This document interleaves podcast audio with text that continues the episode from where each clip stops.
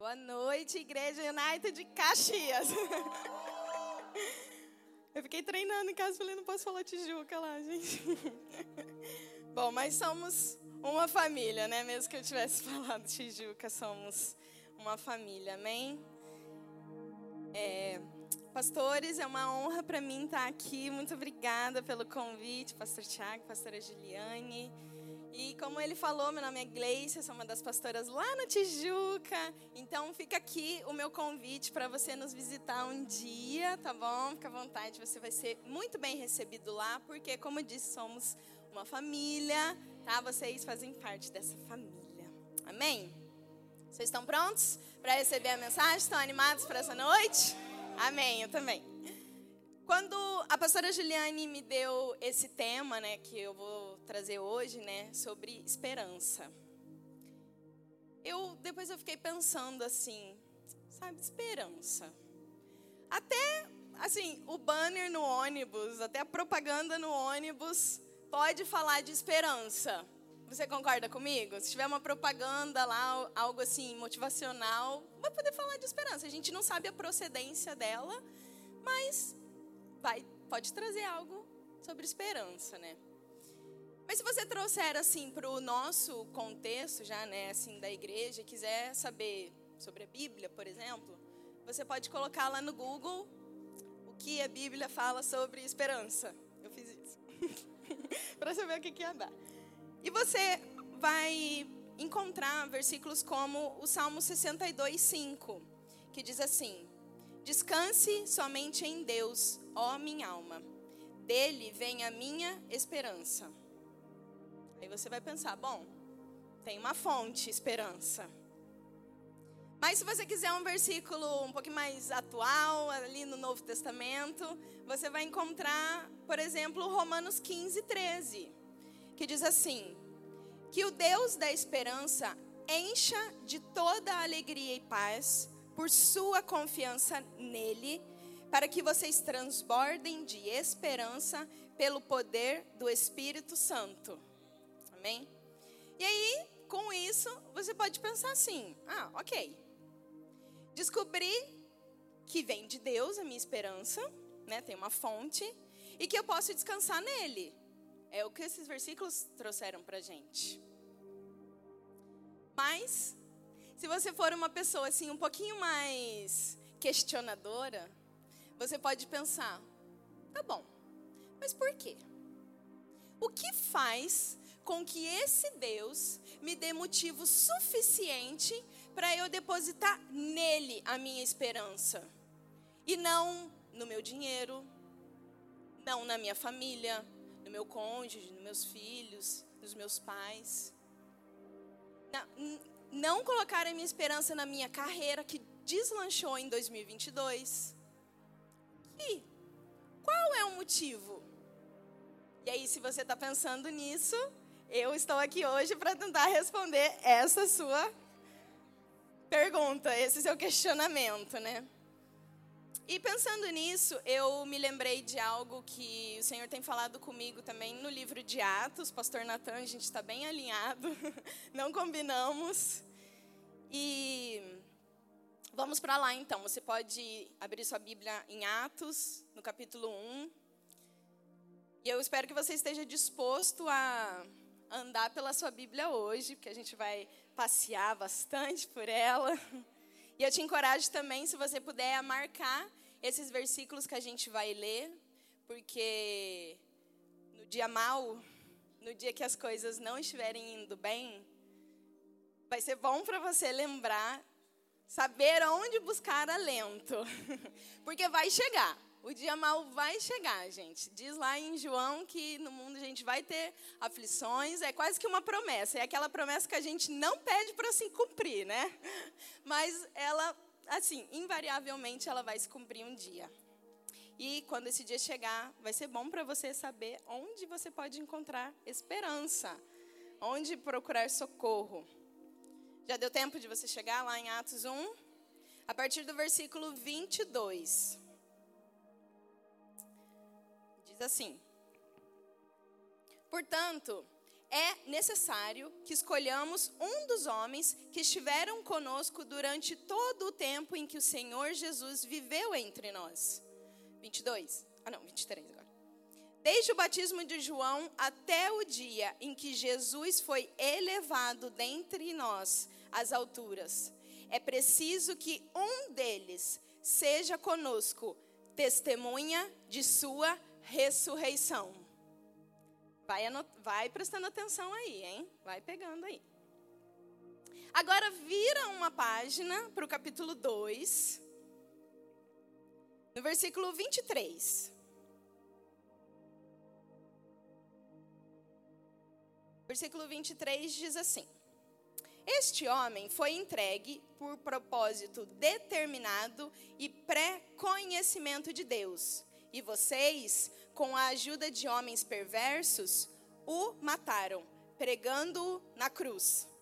Mas Deus o ressuscitou dos mortos, rompendo os laços da morte, porque era impossível que a morte o retivesse. Agora pula para o versículo 32.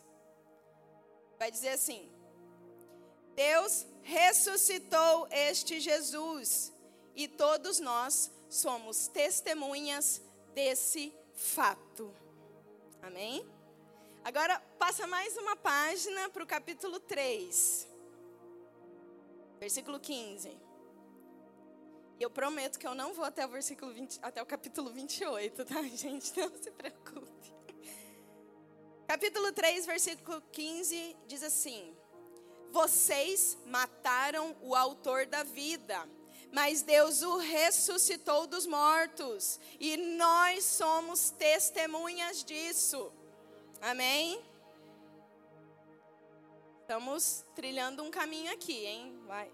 Presta atenção, não se perde para você não perder o fio da meada. Mais uma página, capítulo 4, versículo 10. Diz assim: Saibam os senhores e todo o povo de Israel que por meio do nome de Jesus Cristo, o Nazareno, a quem os senhores crucificaram, mas a quem Deus ressuscitou dos mortos. Este homem está aí curado diante dos senhores. E para finalizar, capítulo 5, versículo 30. Eu falei que eu não ia até o 28. Mas é bom para você conhecer a sua Bíblia, né? E andando por ela. Capítulo 5, versículo 30 diz assim: O Deus dos nossos antepassados ressuscitou Jesus, a quem os senhores mataram, suspendendo no madeiro. Eu achei interessante que eles repetiram assim várias e várias vezes, ó, oh, vocês mataram ele, tá? Sim, só para ficar claro, só para ninguém esquecer, só para vocês não esquecerem, vocês mataram ele, tá bom? Eles ficaram repetindo isso, né? Mas mais do que isso, eu também achei muito interessante que Lucas, o autor dessa carta, né, desse livro, achou muito pertinente, muito importante repetir mais de uma vez que Cristo foi ressuscitado. Ele falou lá no, vers... no capítulo 1, se fosse eu, já ia pensar assim: bom, eu já disse no capítulo 1 que eu sou uma pessoa de sucinta, poucas palavras. Então, eu já disse no capítulo 1 que ele tinha ressuscitado, por que, que eu vou ficar repetindo? Não precisa, a pessoa já entendeu. Ela leu o começo, ela vai entender que ele ressuscitou. Alguém morreu e alguém foi ressuscitado. Então, mas ele achou bastante válido repetir isso capítulo após capítulo. E engraçado que esses capítulos, eles fazem parte do começo da igreja. Eles são a base da igreja. Então, ele achou importante deixar ali bem fundamentado no começo da igreja que Cristo havia ressuscitado. E por isso, o título dessa mensagem, se você está anotando, pode colocar aí a esperança ressurreta. Porque, embora a gente possa encontrar esperança em vários lugares, né, no banner do ônibus, na caixinha do chá, não sei onde você pode encontrar esperança. A gente não sabe a procedência, não sei pelo que aquele conselho ali passou, mas eu sei de onde vem essa esperança. Eu sei que um dia ela habitou nessa terra, foi morta, mas ela ressuscitou, amém? A ressurreição de Cristo foi a força motriz que impulsionou os discípulos a irem cumprirem o seu propósito, cumprirem o chamado que Deus tinha dado para eles, cumprirem a incumbência que o próprio Jesus deu para eles. Esse fato foi motivo suficiente para eles entregarem a própria vida por essa mensagem. Como o pastor Natan falou, uma mensagem que se propaga. Essa era a mensagem que eles carregavam de cidade em cidade. E foi fincado sobre esse fato da ressurreição de Cristo que eles largaram tudo, foram por todo o mundo, sofrendo perseguições, sofrendo o risco de morrer, mas também fizeram muitos discípulos. Eles foram por aí gritando: gente, é verdade esse bilhete, pode acreditar no que eu estou te falando, tá? Eles não retrocederam. Porque, tipo assim, pensa comigo. Imagina que você conheceu uma pessoa, você era uma pessoa assim, que não fazia muita diferença ali na sociedade. Não que não fazia diferença, mas você era quietinho ali, não chamava muita atenção. E aí veio uma pessoa, te chamou para andar com ela, começou a fazer várias coisas, a ensinar, a curar, a fazer várias coisas assim, doidas, loucas, sobrenaturais, e você ali vendo isso. Mas aí essa pessoa morreu. Aí você fica, pô, morreu. Morreu. Poxa, morreu. Aí depois de três dias, que era para estar tá bem morto mesmo, ela ressuscitou. E o que, que você ia fazer com essa mensagem? Você ia guardar ela no bolso, ia para casa como se nada tivesse acontecido? Não, você ia sair contando para todo mundo. E glória a Deus. Eles foram testemunhas de algo poderoso. E eu não sei se você sabe disso, mas a palavra testemunha no grego, ela tem a raiz na palavra martos, que é de onde vem a palavra mártir. Então, eles eram testemunhas, eles eram mártires de algo. E porque eles viveram aquilo tão intensamente, tão ferrenhamente, é que eles foram mortos. Eles não se tornaram mártires porque foram mortos, mas porque eles eram mártires é que eles foram mortos. Porque eles viveram aquilo tão intensamente, aquela mensagem valia tanto a pena, que eles falaram, cara, se eu morrer, assim, não tem problema. E glória a Deus que eles fizeram isso, porque é por causa disso que eu e você temos acesso a esse conhecimento e a ter um lugar para depositar a nossa confiança, a nossa esperança. Amém? Porque a mensagem basal do livro de Atos é essa: é a ressurreição de Cristo. E não basal porque é, assim, não faz diferença, é tipo, dá para descartar. Não, basal porque é o fundamento. Foi sobre essa mensagem que tudo teve início, que a igreja teve início, que essa mensagem teve início. Essa é a mensagem: Cristo ressurreto. Então, o que eu quero que você entenda aqui hoje é o porquê nós, como cristãos, nos sentimos tão seguros para depositar a nossa confiança nele. Porque nos sentimos seguros de confiar a nossa vida, a nossa família, as nossas finanças nessa mensagem. Na mensagem de uma pessoa que a gente nem conheceu pessoalmente. Eu quero que você saia daqui hoje com essa convicção. Se você já é um cristão, eu não vou inventar a roda para você. Desculpa, não foi isso que eu vim fazer aqui hoje.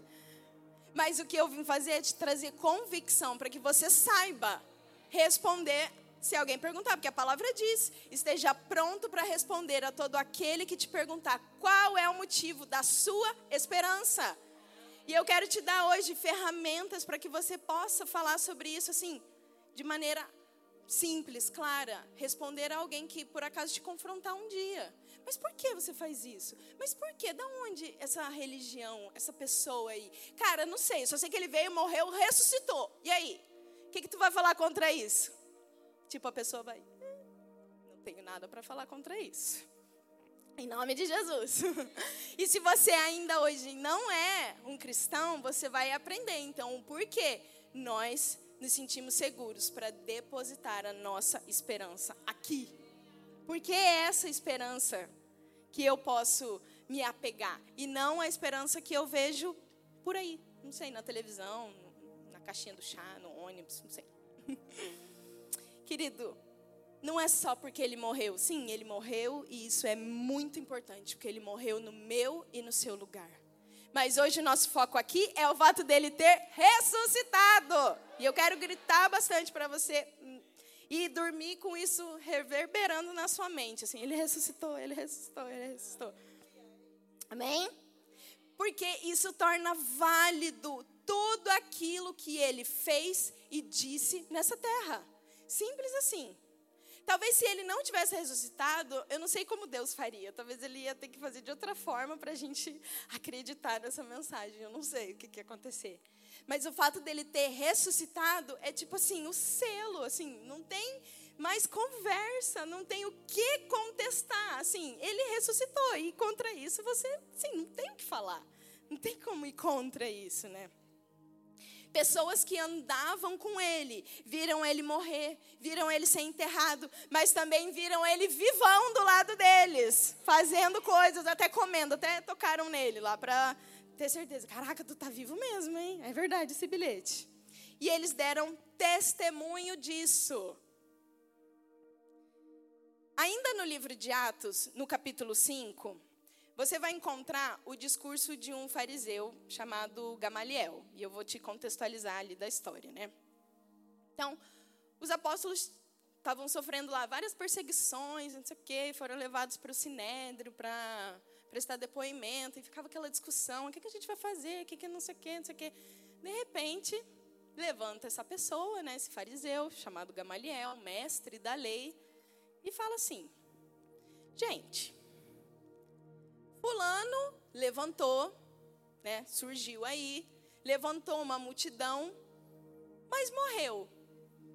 Daí todo mundo foi embora. Depois dele veio outro fulano, levantou uma multidão, morreu e todo mundo deu no pé. Então, fica tranquilo. Se o que esses caras estão falando aí, os apóstolos, né? Se o que eles estão falando ali veio deles, Fica tranquilo, vai dar em nada também. Agora, se veio de Deus, fica tranquilo também, porque você não vai ter nada para falar contra isso. É tipo assim, beleza e paciência. Se der ruim, beleza. Mas se vier de Deus mesmo, paciência, porque você não vai ter nada contra isso. Não tem como você ir contra essa mensagem, porque você vai estar tá indo contra o próprio Deus. Porque essa era a mensagem de Deus. Era o Cristo ressurreto. Olha o nível da mensagem que eles estavam levando, a ponto de falarem: vocês vão estar tá indo contra o próprio Deus. Então a mensagem era reconhecidamente vinda do Senhor. E assim, Gamaliel pregou. Ele não sabia disso. Mas ele pregou. E eu acho muito válido a gente levar isso em consideração hoje. Esse discurso dele hoje. Porque quanto tempo já passou que essa mensagem, a mensagem que os apóstolos estavam levando, durou? Eles foram levar, é, levaram a mensagem, também foram mortos e a mensagem morreu? Todo mundo deu no pé? Não, muito pelo contrário. Estamos aqui ainda hoje com essa mensagem. É muito interessante também, se você reparar no livro de Atos, muitos capítulos começam com: e os apóstolos foram presos e a perseguição aumentava e não sei o que lá, e eles eram levados presos e proibidos de pregar. Mas também muitos terminam assim, e a igreja prosperava. E muitas cidades eram alcançadas, e os discípulos eram reunidos e eram acrescentados. Foi proposital, eu acho que Lucas deu esse contraste assim para você. Tá vendo? Pode ter começado com perseguição, mas vai terminar com acréscimo dos santos na igreja. Amém? Então, será que já deu tempo dessa mensagem se provar fiel e digna de confiança? Porque ela não foi igual à mensagem que aquela, aqueles outros homens que levantaram multidões danana, levaram. Porque aí, quando eles morreram, a mensagem morreu junto com eles. Mas será que a nossa mensagem morreu quando os discípulos morreram, quando os apóstolos morreram, quando Cristo morreu? Não Glória a Deus por isso. Não morreu. Ao invés de sermos dispersos e dessa mensagem morrer, essa mensagem, pelo contrário, só cresce. E dia após dia, os discípulos são acrescentados na reunião dos santos, amém? E agora eu te pergunto: o que mais no mundo pode ser mais sólido que isso? Pode pensar se você quiser, e depois você me conta, porque eu não consigo pensar em nada. Talvez se você é uma pessoa que trabalha, que assim, é, gosta de administrar o seu dinheiro e fazer investimentos e nananã, você pode pensar, bolsa de valores. Mas há quanto tempo será que existe bolsa de valores?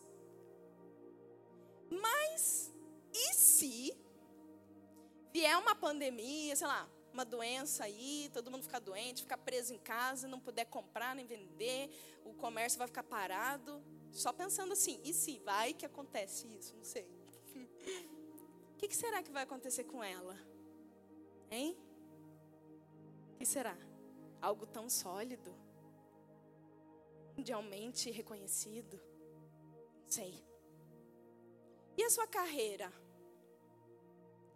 Por quantas mortes e ressurreições a sua empresa já passou para te provar que você pode apostar todas as suas fichas nela? Quanto tempo ela está aí de pé? Ou talvez, se você recentemente abriu o seu negócio no Instagram, tem o seu a sua empresa lá e está indo de vento em popa, ganhando muito dinheiro, mas quantas redes sociais já surgiram e já desapareceram?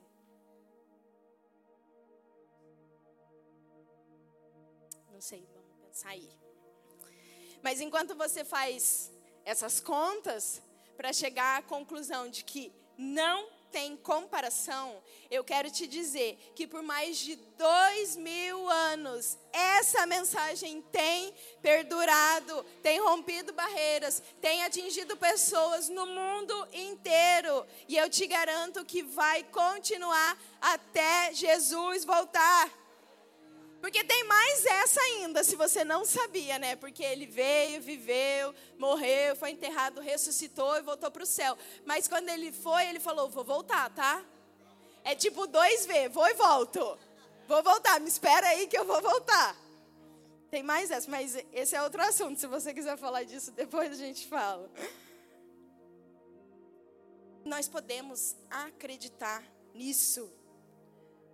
Porque se ele cumpriu outras coisas que estavam escritas aqui, eu posso acreditar que ele também vai cumprir a promessa de que um dia vai voltar.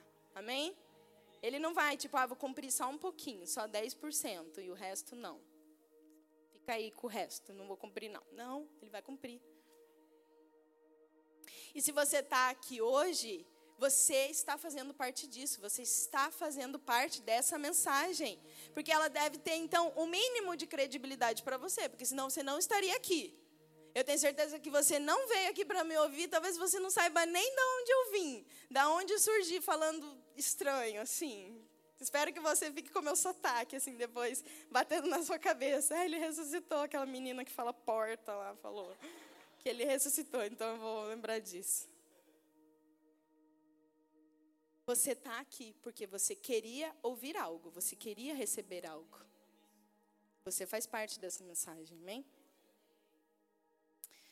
Estamos hoje numa época em que tudo precisa de garantia. Não está dando para confiar em nada, na palavra de ninguém.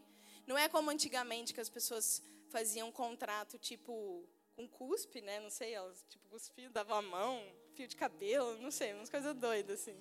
Não era nada assinado, não sei, ó, o João sabe. Mas eu posso confiar nessa palavra. Porque ele cumpriu o que ele disse que faria e ponto final. Se ele disse e ele cumpriu, eu posso confiar. Simples assim. Não tem nove horas, não tem enrolação, não tem complexidade. Se ele disse e ele cumpriu, eu posso acreditar tem credibilidade para mim. Amém? Não é qualquer palavra assim jogada ao vento. Eu posso acreditar. Então, para nós hoje, é aqui que a nossa esperança deve repousar. Como eu falei, talvez seja fácil encontrar esperança em qualquer lugar. Instagram, no ônibus, no seu trabalho. Mas qual a procedência? Mas isso aqui tem procedência, eu te garanto que tem procedência. Alguém que veio, pregou, ensinou, falou tudo o que ia acontecer, inclusive que ele ia morrer.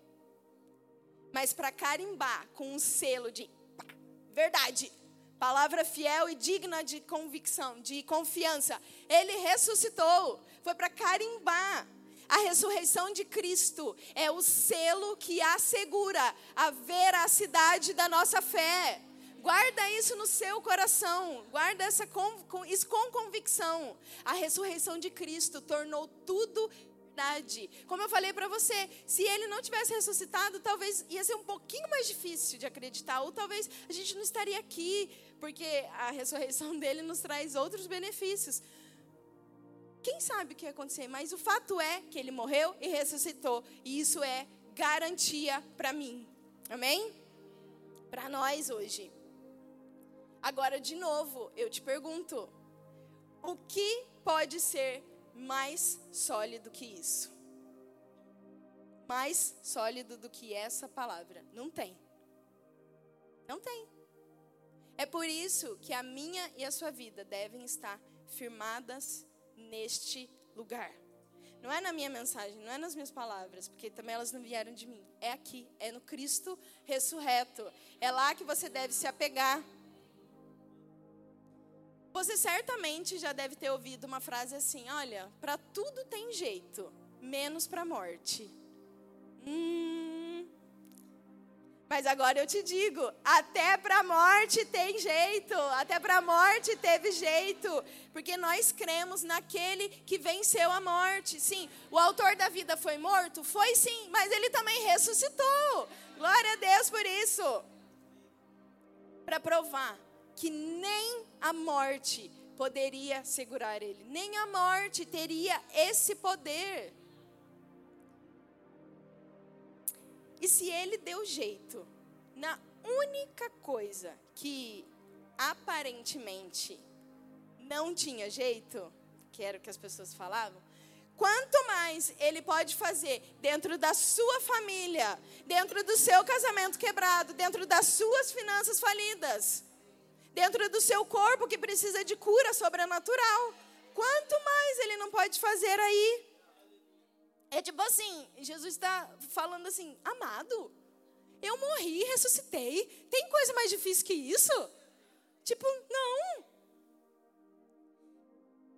Ele provou que pode todas as coisas. Ele foi no ápice, ele foi na coisa mais difícil para provar que tudo que vem antes, seja o que for, ele é capaz de dar um jeito. Ele pode fazer. E o melhor disso, que ele fez com que tudo isso estivesse disponível para nós hoje. Ele fez com que tudo isso chegasse ao nosso conhecimento, para que nós também pudéssemos desfrutar disso. Glória a Deus por isso. Muito bom, ele é muito bom essa mensagem não foi enterrada junto com ele. Ele nos deixou disponível. E o meu desejo aqui hoje é que você coloque nesse Jesus, nessa palavra, todas as suas fichas. E não em outras coisas. Não no seu trabalho, não na sua família, não nos seus investimentos. Sabendo que nada é impossível para Ele. Seja aquilo que você estiver precisando. Naquele tempo, ele se tinha doença, ele curou. Se estava morto, ele ressuscitou. Se tinha demônio, ele expulsou. Se precisava de é, provisão, ele proveu. Deu vários e vários exemplos. Assim, tá tudo aqui e a gente pode desfrutar disso. Glória a Deus por isso.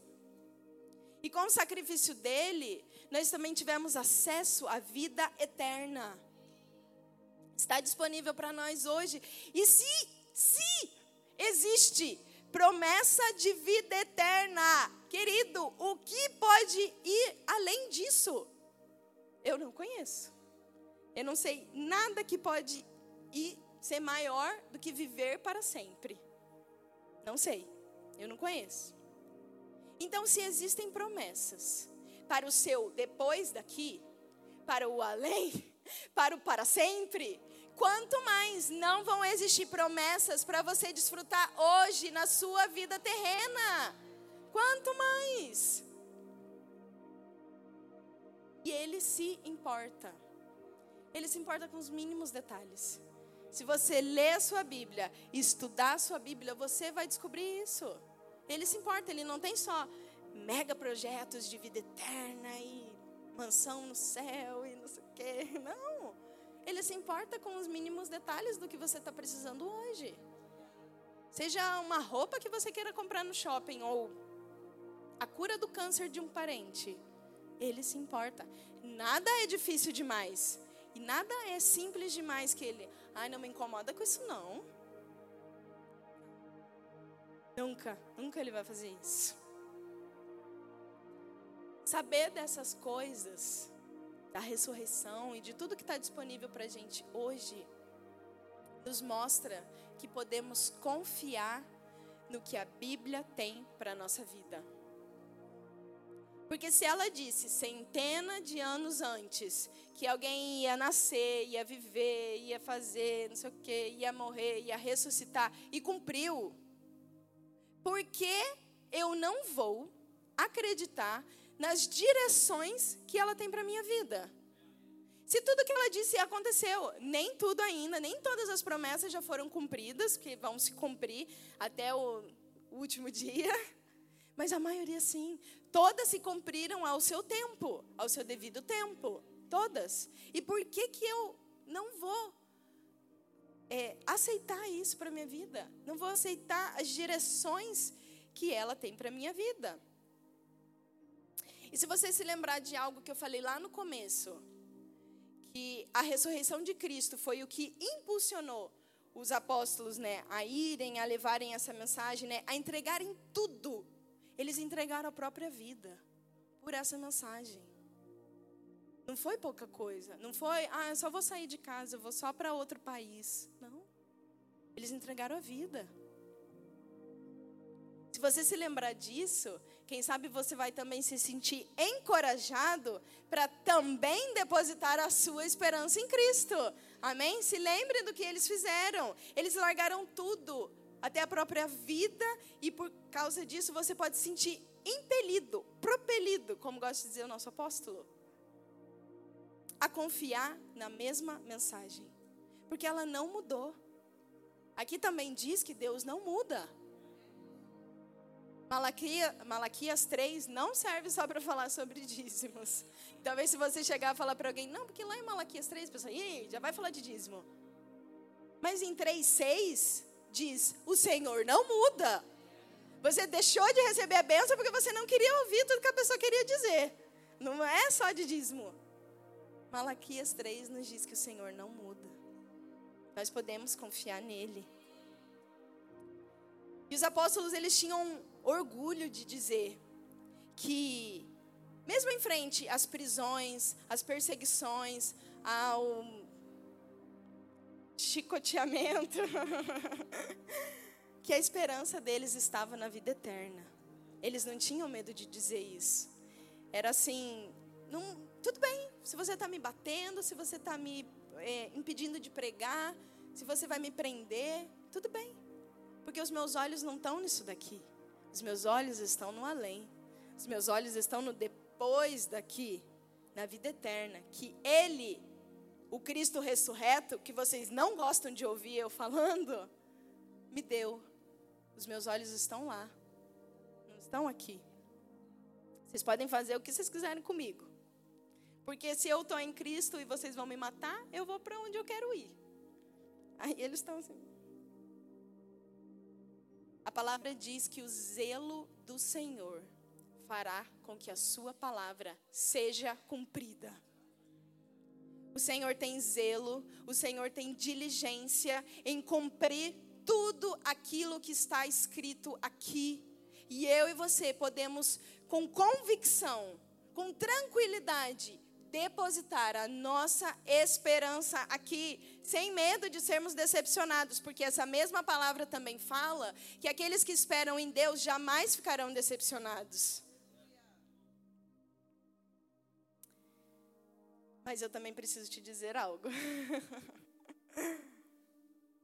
Você não vai conseguir desfrutar de toda essa esperança, de tudo isso que a gente está falando aqui hoje, se você ainda está morto em pecado.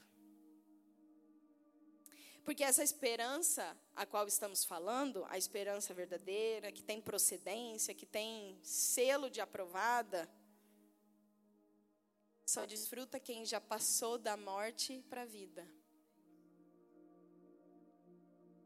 Diante o sacrifício de Jesus. Porque se você ainda não recebeu, essas palavras não vão fazer sentido para você. Você não recebeu o meio pelo qual você pode chegar nela. Então essa palavra não vai fazer sentido. Ter um lugar para depositar a sua esperança, um lugar que não sei se você recebeu ou não, se você acreditou no que essa palavra diz ou não, não vai fazer diferença. Eu também falei acerca dos é, da família, dos investimentos, da carreira, e eu não estou aqui falando que você não pode cuidar do seu dinheiro, que você pode ter uma família, que você pode ter uma carreira. Não, muito pelo contrário. Se você tem dinheiro, aprenda a administrar ele. Se você tem uma família, seja diligente em cuidar da sua família. Se você tem uma carreira, Seja exemplo na sua carreira. Mas o que eu estou te falando aqui hoje é que você não deve depositar todas as suas fichas nesses lugares. Porque se, então eles vão virar o seu Deus. Porque se é a sua carreira, a sua família, o seu dinheiro, seja lá o que for, dita as regras, isso é o seu Deus. Porque essa palavra também fala que nós nos tornamos escravos daquilo da, de quem nós obedecemos. Então, se eu coloco essas coisas na frente, elas se tornaram o meu Deus. Você está entendendo? Então, eu só estou querendo que você ajuste o seu foco. Eu quero te dar um, um, um outro lugar para você depositar toda a sua esperança. Amém?